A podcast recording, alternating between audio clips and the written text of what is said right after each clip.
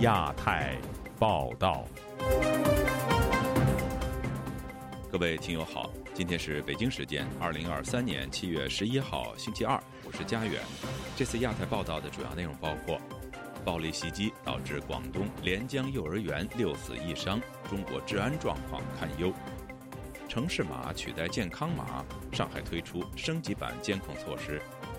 网信办要求加强自媒体管理，是打假还是禁言？中共中央社会工作部投入运行维稳机制，涵盖基层政府。多位中国女性经济学者因与美国财长耶伦参叙遭网民辱骂。接下来就请听这次节目的详细内容。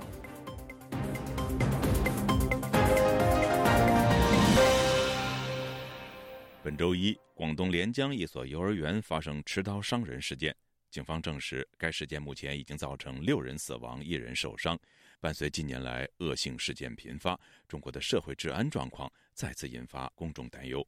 以下是本台记者经纬的综合报道。据多家中国媒体十日报道，广东省连江市一幼儿园当天发生持刀伤人事件。截至目前，该事件已造成六人死亡，一人受伤。新京报披露，死伤者中有幼儿园师生，但具体身份仍在核实。连江市公安局随后证实，二十五岁的犯罪嫌疑人吴某杰已被抓获归案，当地多部门展开联合调查，目前案情仍在侦办当中。综合多家中国媒体消息，死者之一疑似开车撞了犯罪嫌疑人的小孩，但一直没有赔偿，纠纷导致嫌疑人报复行凶，但连江当地政府部门尚未对有关消息予以证实。路透社周一报道指出，尽管中国社会治安有严格的枪支管理和安全检查措施，但近年来仅针对校园师生的恶性暴力事件就足以引起公众的普遍担忧。上述最新广东连江幼儿园事件当天在中国互联网上引发舆论热议，大量网友呼吁重判嫌犯。有中国网友表示，对手无缚鸡之力的孩子动手，让人愤怒至极，这一下毁了多少家庭？希望法院依法审判，支持死刑。还有网友对学校的安全状况提出质疑：为什么类似案件还在不断发生？路透社统计的中国近年校园恶性暴力事件包括：二二年八月，江西一家幼儿园发生持刀袭击事件，造成三人死亡、六人受伤。二一年四月，广西一家幼儿园发生二死十六伤的持刀伤人惨案。一八年，上海一家小学校门口发生持刀伤人事件，造成两名儿童死亡，一名儿童及家长受伤。一七年，江苏一家幼儿园校门口发生爆炸，导致八人死亡，六十五人受伤。自由亚洲电台记者经纬综合报道：上海将在所谓健康码的基础上推出所谓城市码。上海大数据中心通过一人一码掌握个人资讯，同时对企业也实施一企一码。此举是构建服务和管理体系呢，还是加强对人流的管控？以下是本台记者古婷的报道。新冠疫情虽已结束，但类似于健康码的疫情追踪及溯源工具，经过改良和升级后，正被广泛使用。据中证网消息，记者从七月九日上海市人民政府召开的新闻通气会上获悉，上海市大数据中心在上海市委市政府部署下。正在加快推进随身码向城市码的功能升级，构建一人一码、一企一码、一物一码全方位的城市服务和治理体系。目前，上海已经制定新版随身码标准规范和管理制度，升级建设随身码运行管理平台。建立随身码全方位运行支撑体系。对此，时事评论人士毕兴认为，上海城市码作为防疫健康码的升级版，它的出现无疑是当局为了加强管控。他周一对本台说：“这等于是一种限流的方式，限制人员流动的一种新的举措。进门的你没有什么绿码进不来，它会结合你所有的一些信息啊。你比方说你是那个信誉不好的人。”你身体不健康，你也进不去；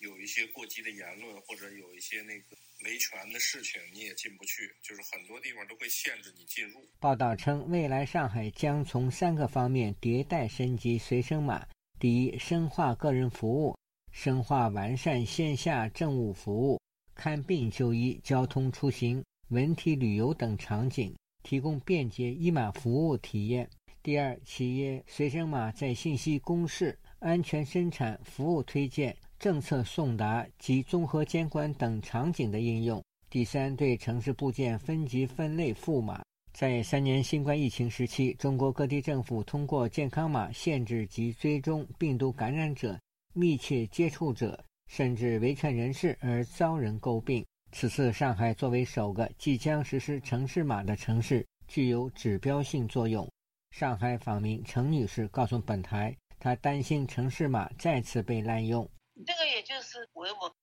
这个疫情过去了，他还又又重复把这个拿出来，又搞这个，就是对那个。老百姓出行啊，都在一个监控下搞这个，他这个是升级版嘛，一人一次一测，什么都什么地方也去不了了，太厉害太厉害了。先从上海开始。自由亚洲电台记者古婷报道。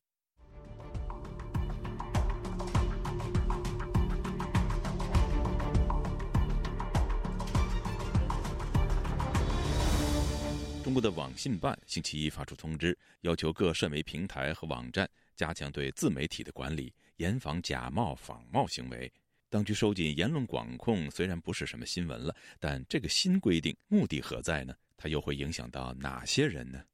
以下是本台记者王允的报道。近年来，中国政府管控言论、限制自媒体发展的措施层出不穷。中国网友经常在网络防火墙之外的推特等社交媒体上感叹：中国言论空间不断收窄。网信办这份新的文件一出。不少网友立即觉得和前几天中国互联网问答网站知乎宣布下线匿名功能有直接的关系。文件在第一条就规定，各网络平台要强化注册，拟变更账号信息，防止自媒体假冒仿冒行为。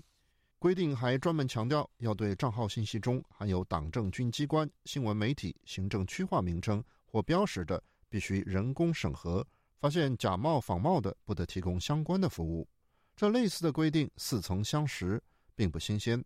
现居美国的前新浪微博内容审核员刘立鹏分析说：“这个规定只是进一步强化了过去的限制性做法。之前你你也不能，你也不能仿冒那个新新闻机构去去发关于中国的，只不过现在可能就把这个就是把这个口径管控的更严而已。你就是有那仿冒的意思都不行。”周一发布的规定中，网信办还规定。网络平台应当要求自媒体不得集纳负面信息、翻炒旧闻旧事、蹭炒社会热点事件、消费灾难事件。刘林鹏认为，这一规定和之前清朗行动是相互印证的。不能翻炒旧闻或什么的，这次可能就是把把这个把这线画得更清晰了。之前之前也有类似的规定，但是属于那种清朗行动里面的，就就没有把它写进法规里面。在推特上拥有超过一百一十万粉丝的网友李老师不是倪老师，在周一转发了网信办发布的这个新规定，吸引了不少网友的关注和热议。他对本台分析说，里面的规定影响可能会很大，然后也不要去趁这个社会热点事件，不要去消费灾难事故，基本上就已经把自媒体或者说时政自媒体的这条路给堵死了。几乎是什么事都不能谈，因为这个框架实在是太宽泛了，只有不谈，才算得上是不称。新规对自媒体的前置似乎达到了新的高度，但新规究竟会产生什么实际影响，似乎各方还众说纷纭。刘立鹏认为，这要看政府方面会不会因此而惩治某些网络大 V，最后必须得形成关停一些比较大的账号。或者把人给抓了，可能才会就是对对网络产生一些影响。就是像他们这种法规类的东西，就一个季度就出好几个，所以也不清楚它最终会能产生什么影响。李老师不是倪老师，则分析说，对自媒体限制到这种程度，可能影响一部分人的生计。那我身边，包括我在网上知道的，有很多很多的人，他们因为。呃，打击教培啊，或者打击别的行业，然后他们不得不转行去做自媒体，结果就是现在又要集中的去铁拳去整治这个自媒体，我觉得这是一个相当悲哀的事情。李老师不是倪老师叹息说，就像之前一件一件的事情一样，你知道他这样做非常的离谱，但他还是会这样做。自由亚洲电台王允华盛顿报道。中共中央社会工作部近日在官媒曝光并投入运作，不过官方并未披露其内部架构。有学者认为，中央社工部延续了1941年毛泽东在延安成立的中央社会部职能，其工作涵盖面深入到基层政府。以下是记者古婷的报道。据《法制日报》报道，中央社会工作部部长吴汉胜上周五主持了省部级干部信访工作专题研讨班结业式。这是中国官方首次披露吴汉胜担任中央社会工作部部长的消息。中国质量协会官网周一消息，柳成以中央社会工作部副部长的身份，于七月六日主持第一批全国性行业协会商会。主题教育调研座谈会并讲话，人们留意到上述两位部长级官员均以出席会议的方式亮相，而非官方正式对外通报。旅居澳大利亚的学者丁汉强本周一接受本台采访时说：“新组建的中共中央社会工作部在延安时期叫中共中央社会部，其前身是搜集情报和反情报搜集。”此次成立的中央社工部意在加强对内控制。他说：“为了巩固政权，社会工作部就是方方面面的渗透控制。可以说，现在除了网管网监以外，就是加强社会工作部。”无非就是。在中共建政前的一九三九年，毛泽东在延安成立了中共中央社会部和中央情报部，康生出任部长，领导情报保卫工作。其后，毛泽东发动延安整风运动，上万名干部被打成特务、叛徒和内奸。所谓犯罪证据，正是中央社会部所捏造。一九四九年，该部门解散。时事评论人士蔡胜坤接受本台采访时说：“表面上看，中央社会工作部统一领导国家信访局，领导混合所有制企业、非公有制企业和新经济组织、社会组织、就业群体的党建工作，但事实上并非如此简单。”他说：“实际上，这个部门是不简单的。”它是渗透到社会的每一个角落。这些年呢，他发现呢，老百姓啊，这是一个大问题。他不知道老百老百姓呢在想，哎，要干什么。所以说呢，这个部门成立之后，呃，主要的呢，还是呢，肩负着这个功能，对全社会啊，寻找更多的敌人，啊，来分化敌人，瓦解敌人。今年三月中旬，中国官方公布中共中央机构改革方案，组建新的中央社会工作部，负责统筹指导信访工作。官方称，中央社会工作部拟定制社会工作政策等职责，统筹推进党建引领基层治理和基层政权建设。还称，省市县级党委组建社会工作部门，应该划入同级党委组织部门的两新工委职责。换言之，中央社会工作部的基层组织深入地方乡镇一级党委，而不受国务院行政部门约束。自由亚洲电台记者古婷报道。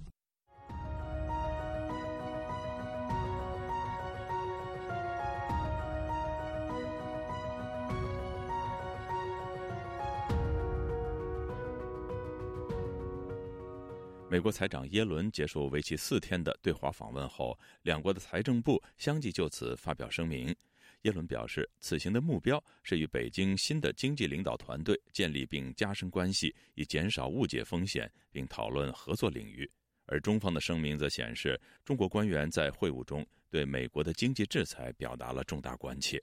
以下是本台记者黄春梅发自台北的报道。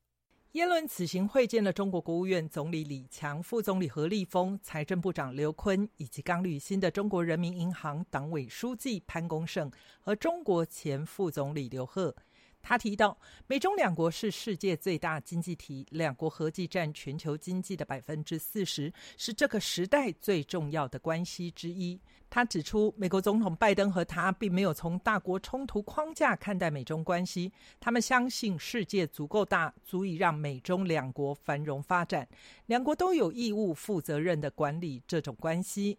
中国财经学者郭先生对本台表示，耶伦分别见到了李强与刘鹤，至少保持过去中美之间经贸方面的连续性。因为在李克强时代，主要是刘鹤主导对美国经贸谈判，刘鹤实质上也是代表习近平在说话。如果是在这个经贸的恢复、经贸稳定方面能够有一些突破，或者是呢能够有一些的成果的话，我觉得呢这个耶伦这次来的目的就达到了。在双方两天十个小时的双边会晤中，两边的新闻稿提供了共同性与差异处。首先，在双边经贸关系的定义上，耶伦指出，美国总统拜登和他寻求两国之间健康的经济竞争。耶伦明确表示，美国并不寻求与中国脱钩。世界上最大的两个经济体脱钩，对两国来说都是灾难性，也会给世界带来不稳定。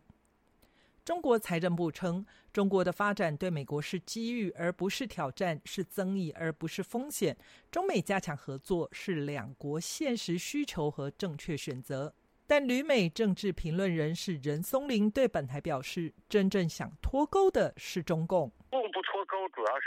是能从美国偷东西、拿技术。美国现在不让拿技术了，中共。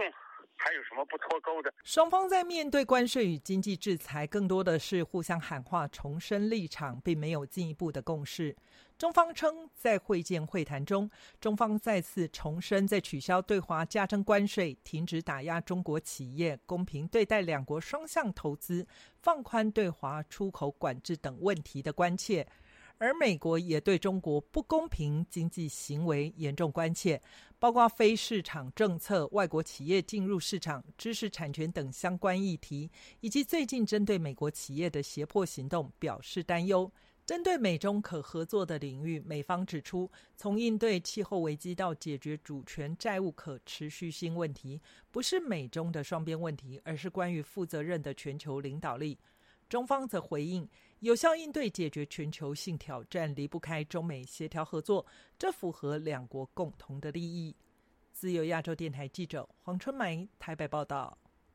美国财长耶伦在为期四天的访华期间，不仅会见了以男性为主的中国官员，还在非官方场合邀请多位中国女性经济学者参叙。不料此举却引发中国网民对与会人士的辱骂。以下是本台记者经纬的综合报道。在美国财长耶伦备受关注的北京之行期间，他不仅会见了多位中方高层官员，以缓和美中关系的急剧下跌，还私下邀请了多名中国年轻女性经济学者共进午餐。但这些参与参叙的女性学者却在中国社交媒体上遭到网友抨击，甚至被辱骂为反贼或激进的女权主义者。路透社周一援引一位美国财政部高级官员透露，这场饭局为耶伦提供了一个与政策结构之外的人互动的机会。在被中国网友问及为何要参与这场参叙时，曾获雨果奖的科幻小说作家郝景芳回复说：“耶伦是对中国最友好的美国官员，且一直致力于发展友好的中美关系。”但中国网友对这番言论并不买账。有网友在郝景芳的评论区里表示：“看这一堆反间谍法可能会派上用场。”还有人说：“这些人都应该被抓起来，没有一个人是无辜的，并且是美国官方认证的反贼。”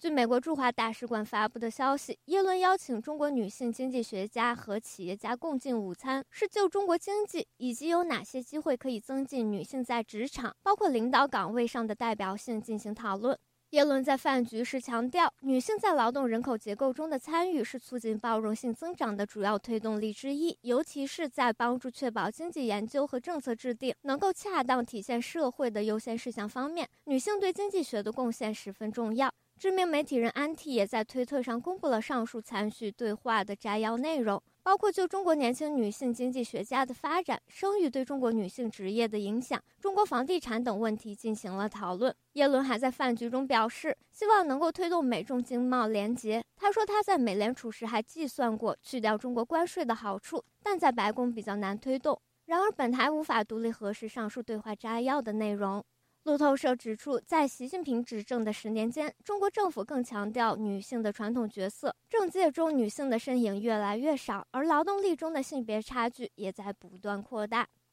自由亚洲电台记者经纬综合报道。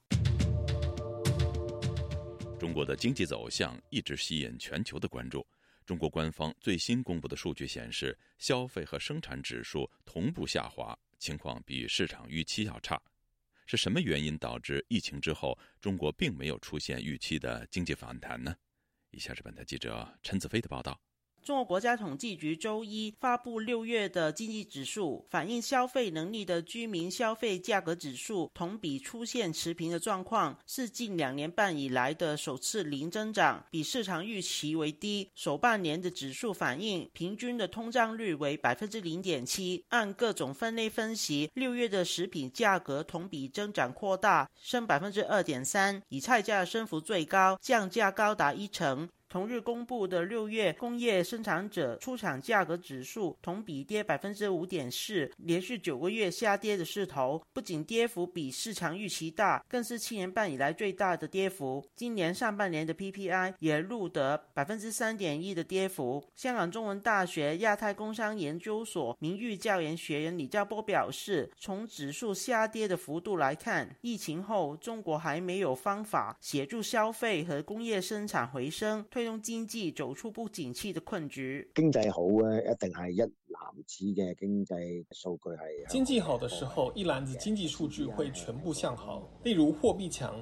，CPI 和 PPI 呈温和的正数增长。但现在看到并没有神迹出现。疫情后开局出的数据表现是不错，但无以为继。其后的经济数据均往差的方向走，不仅是 CPI 和 PPI，人民币也往下，是信心不足的问题。就会把经济增长拉低。李兆波表示，CPI 零增长与社会对未来的经济发展信心不足、中产担心就业不稳、青年失业率高有关，影响到民众不敢消费。中国国家统计局以国际油价下行影响到能源价格，使工业消费品价格跌幅扩大，解释 PPI 同比和环比均下跌的原因。但经济学者施令对此说法有所保留。中国是一个煤炭和石油工业大宗商品的消耗大，其实成本下降对于中国工业企业来讲是个好处啊。但为什么说中国工业企业的利润也在下滑呢？这恰恰就说明它的产品啊是卖不出去了。现在欧美加码对于中国的高技术出口限制啊的那些优势的东西，现在呢被越南还有其他的那些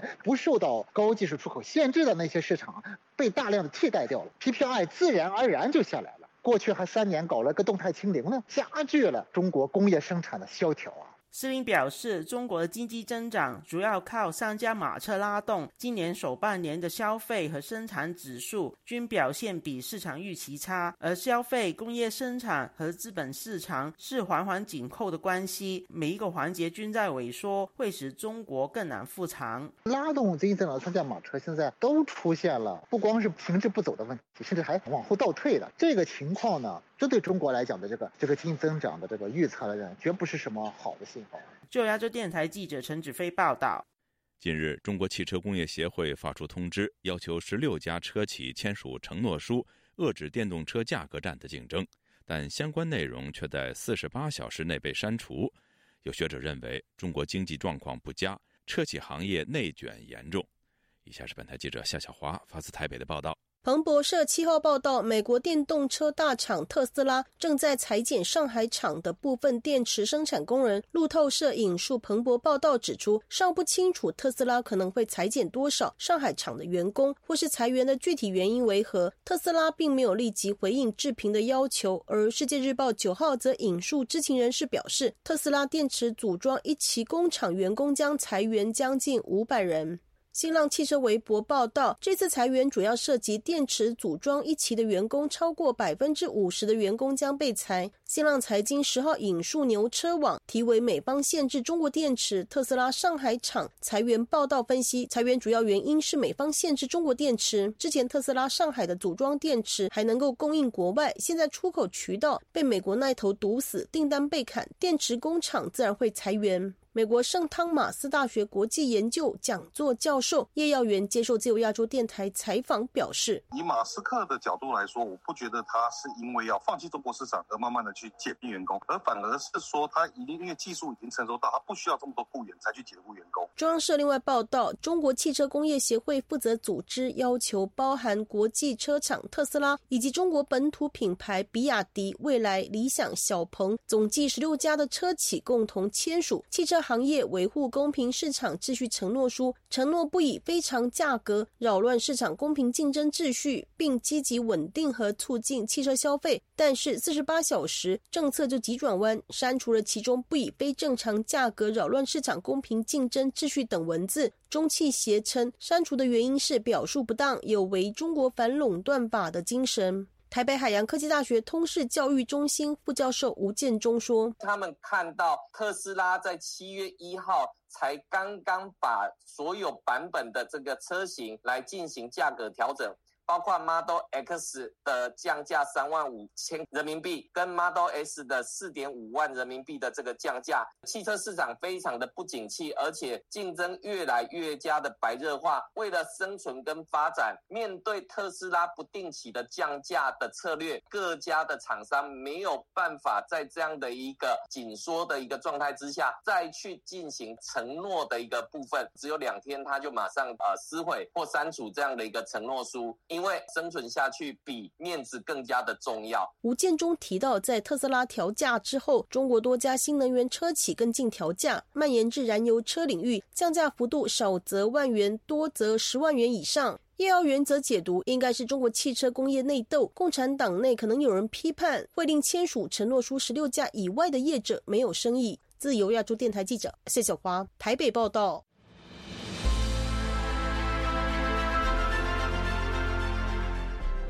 用暗网访问自由亚洲电台，避开老大哥的眼睛。为了协助读者能够安全地获取被中国政府封锁的新闻，自由亚洲电台联手开放科技基金，为公众提供暗网入口。中国大陆的读者可以借此匿名访问本台，以浏览最新疫情消息和其他敏感新闻。该暗网普通话网址是：https: 冒号斜杠斜杠 www 点。二 f a 六二 z l 六 z 六 o w m t l f 点 o n i o n 斜杠 m a n d a 二 i n 斜杠，读者可使用基于火狐的洋葱浏览器，匿名访问以上网址。该浏览器最初由美国海军研究实验室设计。可以通过像洋葱一样的多层加密结构，屏蔽互联网用户的地点和身份，绕开政府的审查和监控。